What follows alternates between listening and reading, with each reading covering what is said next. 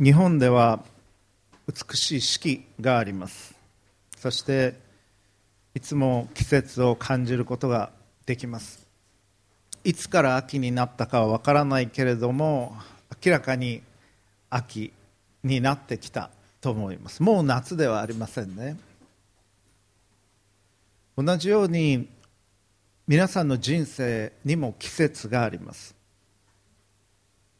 この春夏秋冬という季節は巡ってこれから秋が深まっていき冬になりまた春が来るでしょう。しかし人生の季節というのは過ぎていくとその季節は終わります。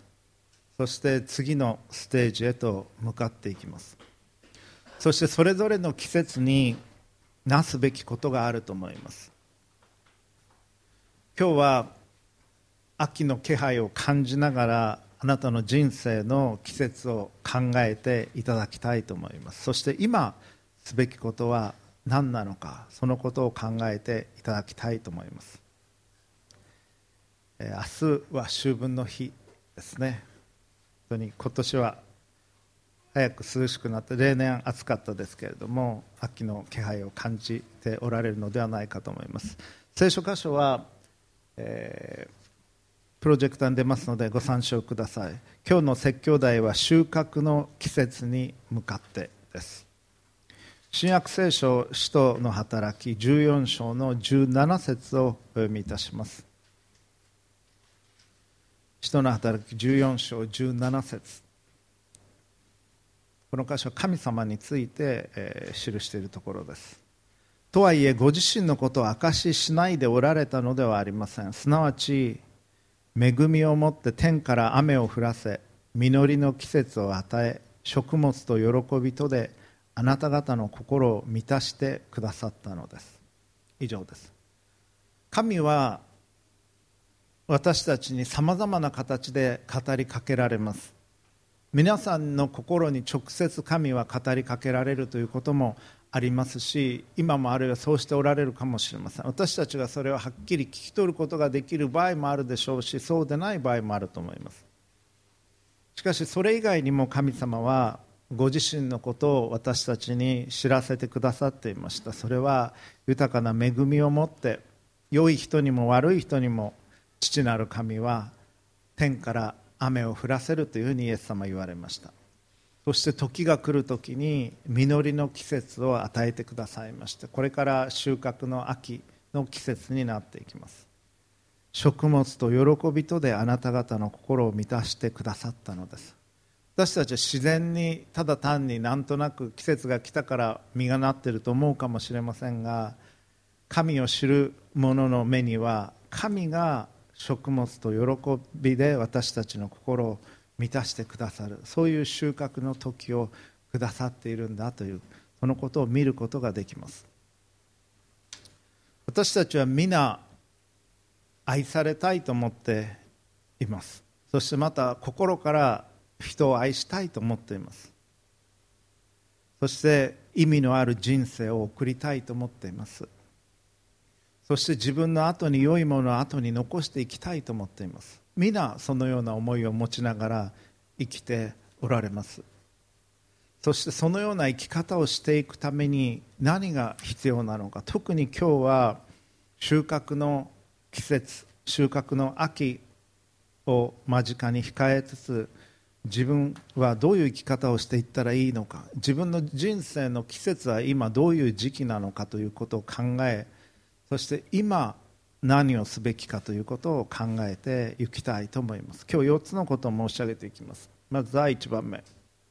私たちがすべきこと。それは種をまくということです。常に種をまき続けるということが必要になります。しかも意識をして種をまく必要があります。実は種というのは何らかの種を皆さんは意識していてもいなくてもまいています。種にはいい種もあれば悪い種もあります。庭に生える雑草。これ雑草の種を一生懸命植えてますという人いないと思います。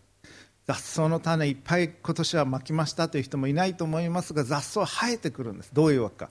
自分で意識して種まいてないのにどっからか種がまかれていてあるいは根が残っていてあるいはどっからか来て竹なんかの場合根で広がっていきますけれども雑草っていうのは生えてくる。もうすごくあの昨日も公園を歩きましたけれども時々井の頭公園草刈りきちんとしておられますけれどもしばらくするとすごくもうこのくらいの高さまでえ昨日はまた生えてました。多分草刈りされなきゃいけないんだと思うんですけど草刈りというのは定期的にしていかなければなりません。それに対して良い花というのは意識して植えないと絶対に、まあ、絶対にとまで言いませんけどほとんど生えてきません。しかも良い花っていうのは手入れをしてやらないと大きくならないし枯れていってしまうわけです。水をやったり養分をやったりしなければなりません。同じように皆さんの人生の中でも良い実を結んでいくためには良い種をまいていかなければなりません。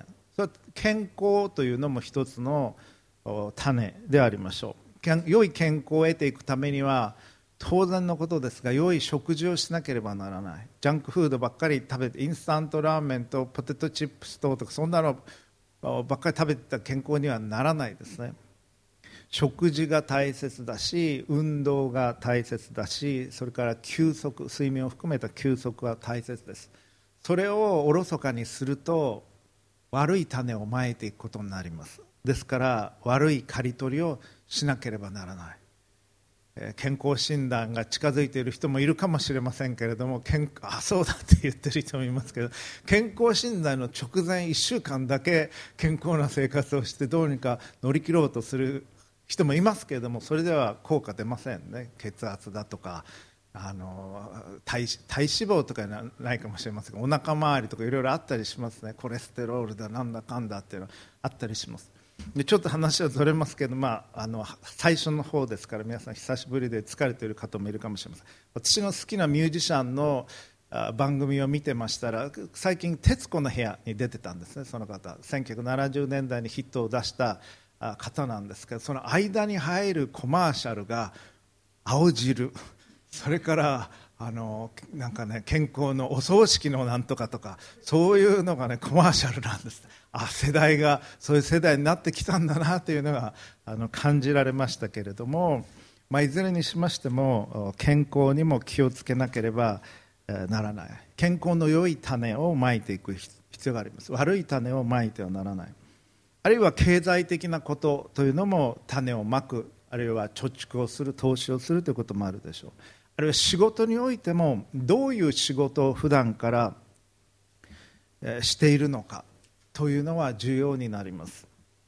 大学入試ぐらいまではもうほとんどフェアに一律に行われますけど大学を大学に入ったらあるいは出たら誰を知ってるかあるいは誰に知られてるかどういう人として知られてるかが多くを決めていきます実は。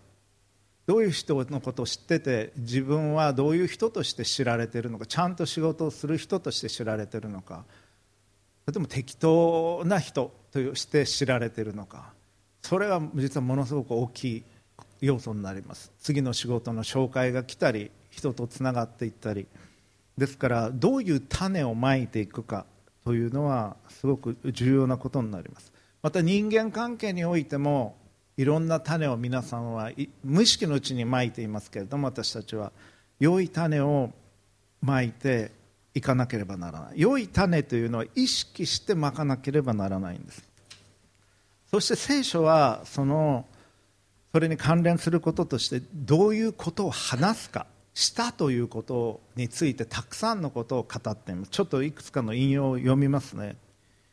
そしてこれは私たちへの戒めとしたいと思います。舌を制するということ。何を話すかということを考えるということです。なぜならば、まあ、口は災いのもとという日本のことわざでもありますけれども話す言葉によって問題の種をまき散らしていることがあります。あああの人のことねというふうに思うかもしれませんけど皆さん自身もそういうことがあるわけです。例えば詩篇の64編3節。彼らはその舌を剣のように研ぎ澄まし苦い言葉の矢を放っています。まあすごい表現ですね。舌を剣のように研ぎ澄ませて苦い言葉の矢を放っている人、まあ、シャープタングという表現もありますけれどもあの人が言う言葉ってなんか胸に刺さって痛いというのはあるかもしれません。同じく詩篇140編3節。蛇のようにその舌を鋭くし、まあ、蛇の舌ですちょろちょろと出てくる細い舌がありますけどその舌を鋭くしその唇の下にはマムシの毒があります。話す言葉に毒がある人というのがいますね。そのようにならないようにしなさいと聖書を教えます。新約聖書ヤコブ書3章5節。同様に舌も小さな器官ですが大きなことを言って誇るのです。ご覧なさい。このあのように小さい火があのような大きい森を燃やします。舌は火であり不義の世界です。舌は私たちの器官の一つですが体全体を汚し人生の車輪を焼きそしてゲヘナの火によって焼かれます、まあ、小さなマッチ一本の火で森が燃えてしまうことがありますが舌というのはそういうようなものなんだというわけです。ですから何を言うか政治家もしなきゃいいことを言って炎上しツイッターで炎上することよくありますね。ツイッターというのは危険だと思います。ツイッターされている方は気をつけられたらいいと思いますけどよく考えないで書いてしまう。特に夜はあんまりやらない方がいいと思います。朝起きてから下書きしといて朝起きてからもう一回考えて出した方がいいと思います。同じように舌というのは小さいものだけれども人生全体を台無しにしてしまうことがある。ヤコブ書3章8節。しかし舌を制御することは誰にもできません。それは少しもじっとしていない悪であり死の毒に満ちています。私たちは舌を持って主であり父である方を褒めたたえ同じ舌を持って神にかたどって作られた人を呪います。どういう言葉を語るのか。喋る前に口に出す前にちょっと考えるということをする必要があると思います。あるいは一日一晩考える。というのもいいかもしれません。今度これ言われたらああ言ってやろうとか計画することあるでしょ？実は。今度言われたらもうこれを言ってやろうと。それも良くないことですね。どういう言葉を語るかっていうのは重要だと言います。旧約聖書信玄12章18節。軽率に話して人を剣で刺すような者がいる。しかし知恵のある人の舌は人を癒す。真実の唇はいつまでも固く立つ。偽りの舌はまばたきの間だけ。人を刺すような話し方をする人もいれば知恵のある人の舌は人を癒す。どういう言葉を話すのか。その言葉によって人を傷つけ刺すのか。あるいは人を癒す言葉を話すのか。それを選ぶことはできるということです。信玄15章2節。知恵のある者の舌は知識をよく用い愚かな者の口は愚かさを吐き出す。言わなきゃ賢く見えるのにということはあると思いますが何を話すかというのはすごく重要です。信玄15の4穏やかな舌は命の木偽りの下は魂の破滅。信玄25の15忍耐強く解けば狩猟も納得する。柔らかな舌は骨を砕く。まあ売り言葉に買い言葉というのはありますけれども忍耐強く柔らかな言葉で語るならば骨をも砕く。そして納得する。ですからどういう言葉を語るかっていうのは聖書は今読んだだけでもたくさんの箇所がありましたけども私たちは良い種を言葉によってまいていきたいと思うんです。今日優しい言葉をこの礼拝終わったら誰かに言ってあげてください。教会にいる間今日ランチもありますか。ら優しい言葉を語りましょう。そして今週誰かに優しい言葉を語り癒す言葉を語り励ます言葉を語っていきたいと思います。決して指すような言葉を語らないようにしていきたいと思います。語る言葉で良い種をまくということがあります。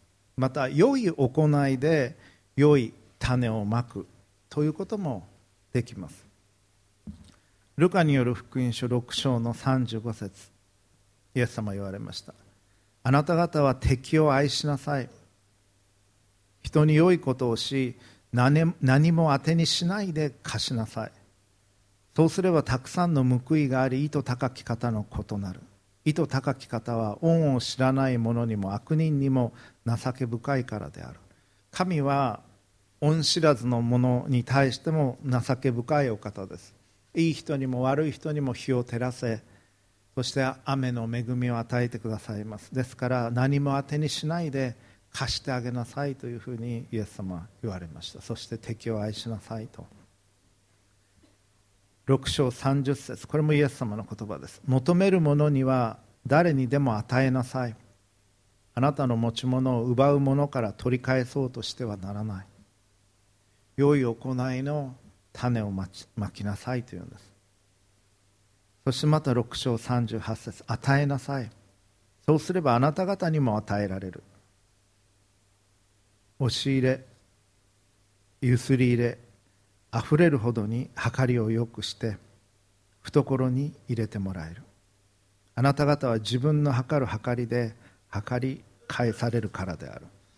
ですから良い種をまくということを意識していきたいと思います。悪い種は無意識のうちにまいています私たちは。どうしても弱いのでそしてあるいは不注意なので悪い種はまいていると思います。それはできるだけまかないようにし良い種を言葉において行いにおいてまいていきたいと思います。第2番目注意深く芽を育てるということです。注意深く芽を育てていくということです。私たちが収穫を迎えていくためにすべきこと。それは注意深く芽を育てる。まず自分の人生の季節を感じ考えるということが重要になります。春夏秋冬でいうと皆さんの人生は今どの季節でしょうか？若い時には基礎的な事柄を能力を身につけていかなければなりません。赤ちゃんはミルクを飲みそれがハイハイするようになりそこから転びながらも歩くようになっていきます。そして話すようになっていく。さまざまな能力を身につけていきます。読み書きそろばんというふうに昔は言いましたけど基礎的な能力それらのことがもちろんあります。それは小学校に入って私たちは学んでいくことでしょう。また今では英語も必要になるでしょうしコミュニケーションのための話す能力というのも必要になってくるでしょう。またコンピューターリテラシーコンピューター使ったりすることも重要になってきます。あるいは私は最近本当に思うんですけど学校で片付けというのをきちんと教えてあげたらいいなと思うんです。どういうふうにして片付けるのか。これだけ物が増えてきた時代にどうやって片付けたらいいのか。その基礎的なことも教えられたらいいなと思います。あるいは基本的な衛生のこと手を洗ったりその細菌だとか病気にならないための衛生的なことあるいは1人で暮らしても行かれるように、まあ、料理は家庭科である程度学ぶと思いますけどもそういった事柄も必要でしょう。スポーツも若い時にあるいは子どもの頃から学んでいく必要があるでしょう。芸術もそうです。美術であったり音楽であったり建築であったりあるいは円滑な人間関係も必要でしょう。世界を見て見聞を広めるということさまざまな多様な価値観があるいは文化があるということも知っておくに越したことはないでしょう。大学生ぐらいまでは広くさまざまなことができるようにしてあげる必要があると思います。学ぶべき時期っていうのはあるんです。私はもともと教育学を学部と大学院の修士課程でやってましたので教育に関してはずっと関心を持ってきました。例えば絶対音感というのはこの音を聞いてあこの音は A だとか C だとかそういうのを言えるのは4歳までにやらないと絶対音感って身につかないんです。そういうもんなんですね。逆にそれが身についていると努力しないで身につかさせてあげられるとその人はもしミュージシャンになるんであればすごく優位なことだと思います。でその時にやらなければならない。あるいは人を信頼するということ。それは母親からまた父親から学んでいくでしょうけどもそれも幼少期に人を信頼するということを学ばなければそれが失敗してしまうなら年を取ってからでは難しいことだと思います。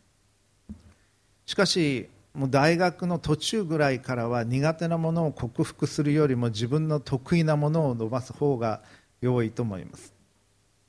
例えば私は短距離走は好きでしたけど長距離走の選手にはなれませんね。もう見て分かりますね、まあ、長距離走の選手になりたいとも思ってません。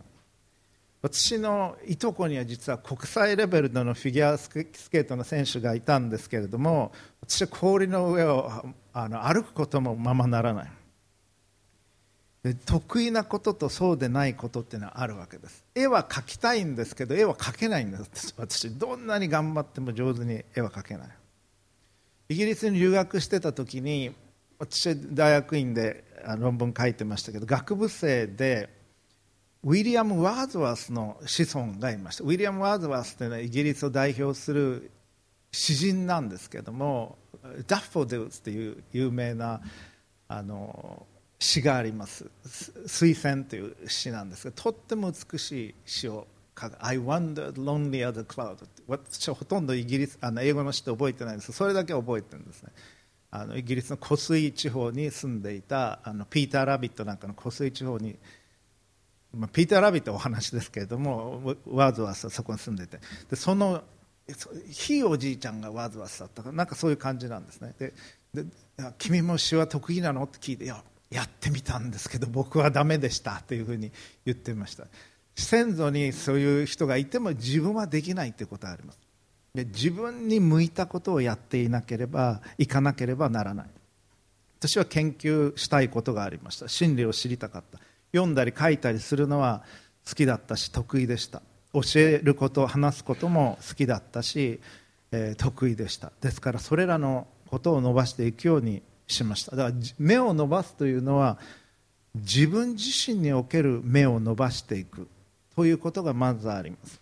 状況が許す範囲で伸ばしていく。時には無理をしてでも30歳ぐらいまでの若い時期には集中をして伸ばしていくということが必要だと思います。また育っていってる他の人の目にも注意を払う必要があるでしょう。それはご自分のお子さんたちの目もそうでしょうし後輩たち教え子たちの目を見てやるということも大切だと思います。そしてそれが伸びていく機会を与える。あるいはそのために支えていく。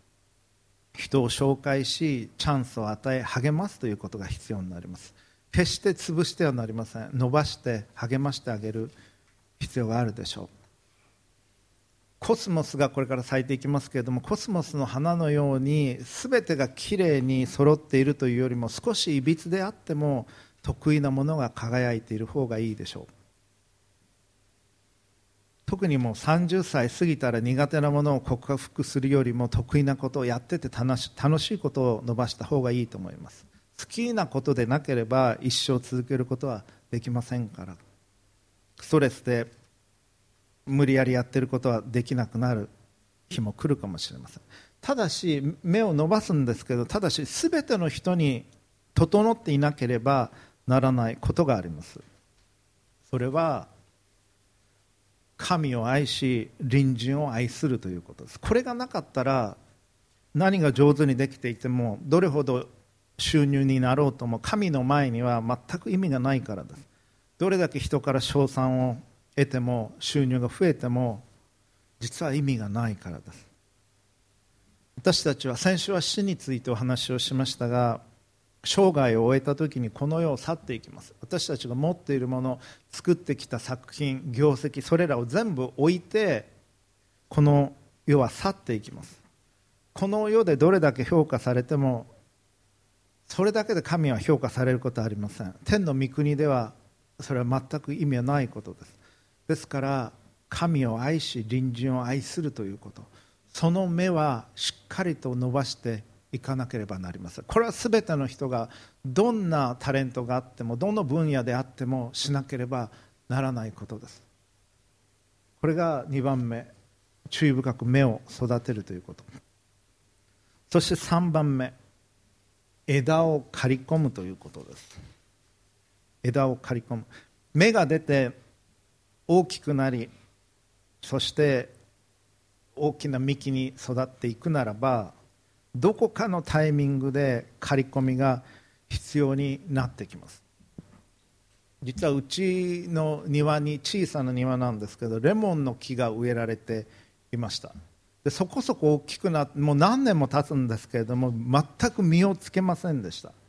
で私の友人にそのことを話したら「あ先生うちもそういう木が何の木だったか忘れました。木があってそういう植物とかやってる友人に聞いたらやっぱ刈り込まないといけないそうですよ。刈り込むと木が危機感を覚えて子孫を残さないといけないとか思って、えー、実をつけるそこは本当かどうか分かりませんけれども言うんですね。あそういえば聖書も実を結ぶためには刈り込みをしなきゃいけないって言ってるなと思ってどの枝を切っていいのか分からなかったんです。結構大きい枝メジャーな枝をバッサリ去年切りました。そしたら実がつきました。今年は早速。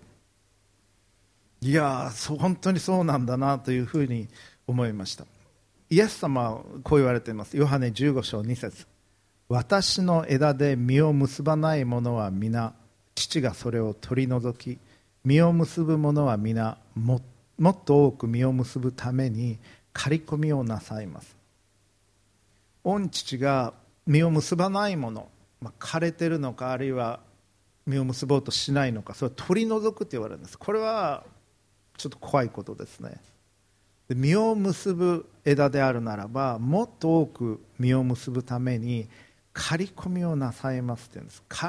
刈り込まれる方からすれば枝からしてみたらそれは痛いことですしものすごい大きいロスだと思います。しかし神はそういうことをされるわけです。そこそこもし実がなってて結果が出てるのに刈り込みを自分ではしたくないと思います。だけど全体をよく見ているガーデナーは刈り込みをしていくわけです。もっと実を結ぶことができると思ったら刈り込みをしていく。神が見ておられる実というのはどういう実だと思われますか？あなたや私がより多くの実を結ぶことを神は望まれます。私たちのこと愛していてくださいますから。それは生活ができるために収入が必要だっていうのは神はもちろんご存知でいらっしゃいますからそれらが守られるということは願われるでしょう。しかし天の御国において本当に私たちにとって必要なものを神は与えたい。成長してほしいと願われるでしょう。それは幼子がどうしてもキャンディーを離せない。あるいはジュースを離せない。子にそれらを置いて別のもっと健康的なものを食べあるいは必要な運動をした方がいいと親が思うのに似ているかもしれません。神は私たちが人格的に成長するということ特に愛において成長するということをきっと願われるでしょう。私はそれ自分ができているからこのお話をしてるんではないんですけども自分私自身も含めて人格的に成長し愛において成長する。ということを神は願われるでしょう。先週このことを説教の準備も含めて考えていたんですけれども天の御国において神は何を一番重んじられるか。天の御国において例えば私たちがこの地上において何かの発見をしたとかノーベル賞を取ったとか何かで記録を取ったとかスポーツでメダルを取ったとかそれってのはあんまり重要なことではないと思います。必要なものは神はお作りになることもできるでしょうししかし変えることができないのは我々の性質です。私たちがどういう人であるか。同じような性質を持っていながら周りの状況が整っていてたまたま良い結果を残せあるいは経済的に豊かになりあるいはメダルを取ることができ何かの賞を取ることができる人もいればそうでない人もいると思います。でもその賞や結果物は天の御国においてそれほど重要ではないだろうなと思いました。で我々がどういう人であるのか。それは私たち自身が日々の中で作り上げていかなければならないことです。それは神がこうやってスナップ一つで何か作ることができるものではない。日々の生活の中で少しずつ少しずつ、まあ、いわば体質改善のように練り上げていかなければならないものだと思います。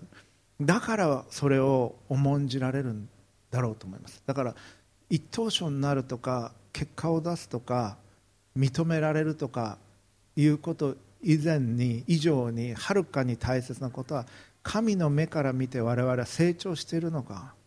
人格的に。特に愛において。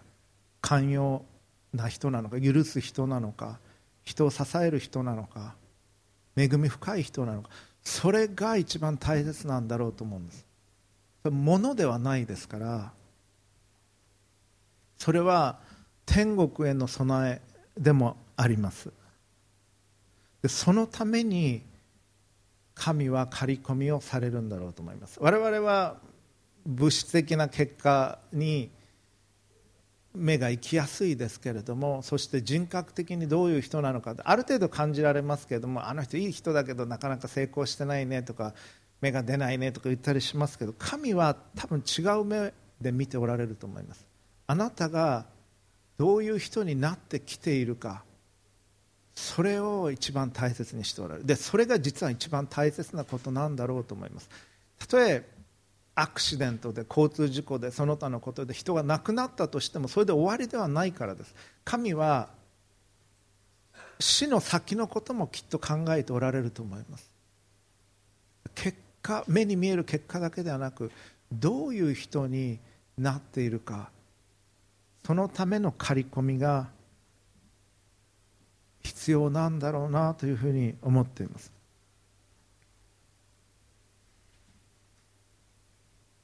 実際の生活の中では例えばさまざまな理由による転職神はそれらも用いられることがあるでしょう。あるいはリストラだとかそういった事柄すらも神は用いられてその人の人格をご自身似たものにしていこうとされるでしょう。あるいは仕事上の方向転換残された人生の中で何をすべきかを考えるという刈り込みも必要になるでしょう。自分の人生の中で一番大切なことを行うために自分は何のために生きているの？か神によって与えられた人生を何のために自分は用いるべきなのか？ということを考えそれを達成していくために仕事上の方向転換をする必要が出てくるかもしれません。特に私は親しい友人たちがあるいは先生が亡くなっていったり大きな病を得ていかれる中でこのことを考えさせられています最近。もう少なくとも私は会議というのは絶対に減らしたいと思っています。アドミニストレーションやって時間を潰したくないと思っています。そういうポジションをできるだけ減らしたいと思ってその準備を今もしてますけれども自分がやるべきことに集中できる環境を整えるというのは必要でしょう。神が願っておられることを行うために。専業の主婦の方でいらっしゃるならば子供が巣立っていく中であるいは50歳を迎える頃に変えなければならない変わらなければならないということも出てくるでしょう。あるいはさまざまな趣味の中でやめるべきものも出てくるかもしれません。体力も落ちてくるし同じペースでは始め続けられないでしょう。そういうふうに何らかの刈り込みを私たちはしていく必要があると思います。より豊かな実を結ぶために。で刈り込みっていうのは痛い経験ですから自分から自分の人生に刈り込んでいくことができる人っていうのはいると思いますけどかなりの上級者だと思います。自分ではあんまり刈り込みたくはない。どんどんどんどんや手を広げていってやりたいことがどんどん増えていくふうになることが多いんではないでしょうか。まあ企業であっても放満経営で無駄が出ている時内部の人っていうのは刈り込むっていうのは難しいわけです。しがらみのない外部の人の方が刈り込みをしやすいと思います。それ全体を客観的に見ることができるし今までそこに関わってなかったから痛みが少ない。そういうことがある。と思います。で外から来た人ってのはそう痛みが少ないからその企業がどういうふうにして始まってどういう経緯でここまで来てるかその歴史もよく知らないかもしれませんし敬意を払わないということはあるかもしれません。しかし神は痛みを知った上我々がどういう痛みを経験するかを知った上であなたや私にとっての最善を求めて刈り込みをなさろうとされるんです。あなたのために。そして私のために。ですから無理やり押し出されるということもあると思います。今なんでこんなことが起こるんだということもあると思います。自分は望んでなかったのに。ということもあると思います。でも神の愛に信頼し神が刈り込みをあるいはなされているのかもしれない。ということに信頼を私たちはしなければならないんだろうと思います。もし自分で刈り込んでいくことができるとするならば何を残して何を切るのかその基準が必要になります。神の国という視点から見て神の愛のうちにより神の愛を知り信頼し隣人を愛する観点から何を切り何を残すのかということを考える必要があるでしょう。そして自分が人格的に成長していくために恵み深さにおいて柔和さにおいて親切さにおいてまた寛容さにおいて謙虚さにおいて清さにおいて自分はどう成長していくことができるだろうかということを考えながら不必要なものを刈り込んでいく必要があるでしょう。また人にいかに仕えていくことができるだろうかという観点から。ですからここまで3つのことを申し上げてきました。自分の人生の季節がどの季節に今来ているのかというのを今いるのかというのを知り種をまき続けていくということ。でその種というのは良い種ですよもちろん。それを良い種をまき続けていきそれが育っていく時に大切に育てていく。しかし間引いたり刈り込んだりしていかなければならないということが必ずどこかで出ていきます。本もだんだん数が増えていきます実は。本棚をどんどん無限に増やしていくことはできませんし大学の図書館でも床面積面積に限りがありますから廃棄処分になる本って結構あります。ですから自分の本も捨てなければならない。あるいは売らな売った方がいい場合もあります。もうもう使わないっていう本はあの処分するように私もしてああこの本高かったのにな。それでももういらないと思ったらそれは処分する必要が洋服もそうですね、まあ、和服もそうかもしれません。服もこれ高かったのにとかそれで捨てられないってことあると思いますけどもその本服でいっぱいになってクローゼットがいっぱいになって自分のまあ、2割ぐらいじゃないですか皆さん。着る服って。8割ぐらいはあるけれども着なくて邪魔になってでも高くて捨てられる。いつか捨てらあの着るからとか部屋着にしようとかいろいろ理由をつけて捨てられない。でも、まあ、これも刈り込みですね。より豊かな生き方をしていくために刈り込むっていうのは必要だと思います。もう食器棚もそうかもしれません。食器棚もほとんど使わない食器がいっぱいあって愛着もないマグがどうしてかいっぱいあって自分が使うのはわずかしかない。机の上もいらない書類がいっぱいでもうちょっとかき分けてそのわずかなスペースで仕事をしている人っていうのはあんまり仕事できない人ですね。仕事できる人っていうのは机の上きれいだと思います基本的には。どんなに忙しい人であっても。ですからそれは刈り込んでいくことが必要になってくるでしょう。そして最後に4番目に神に栄光を期すということです。どんな仕事ができたとしてもどれほど実を結んだとしても神が与えてくださった人生であり神が与えてくださった能力です。皆さんが持っている能力それはたくさんあります。言葉が話せる音楽ができる絵が描けるそして計算ができる人間関係がすごく上手だとか柔らかく人に接することができる。皆さん持っておられるさまざまな能力全部神から来たもの。それを少し自分で整えてブラッシュアップして成長していったというのはあるでしょう。でもその成長していく気力も神がくださった。そして70年間以上戦争がない国に生きることを許してくださった。そして世界第2位あるいは第3位の経済大国である国に生きることが許されているということ。これらは神が全部与えてくださったものです。神は謙虚な方ですからこれもあげたしあれもあげたよねとは絶対に言われません。絶対に言われない。神は謙虚で憐れみ深い方です。我々の成り立ちを知り塵から作られたものに過ぎないことも知っておられます。だから塵に帰っていかなきゃいけない。肉体的な。それも神は知っておられる。その上で私たちを愛してくださっている。その神がくださったものくださった人生くださった時だということを覚え神に一切の栄光を期していくということです。そしてより神に似て人を愛することができるように神の愛のうちに生き神を愛することができるようにより柔和な人になれるようにそして間違いを犯した時に悔い改めながら正直に幼子のように正直に神に信頼をし神と共に歩むということです。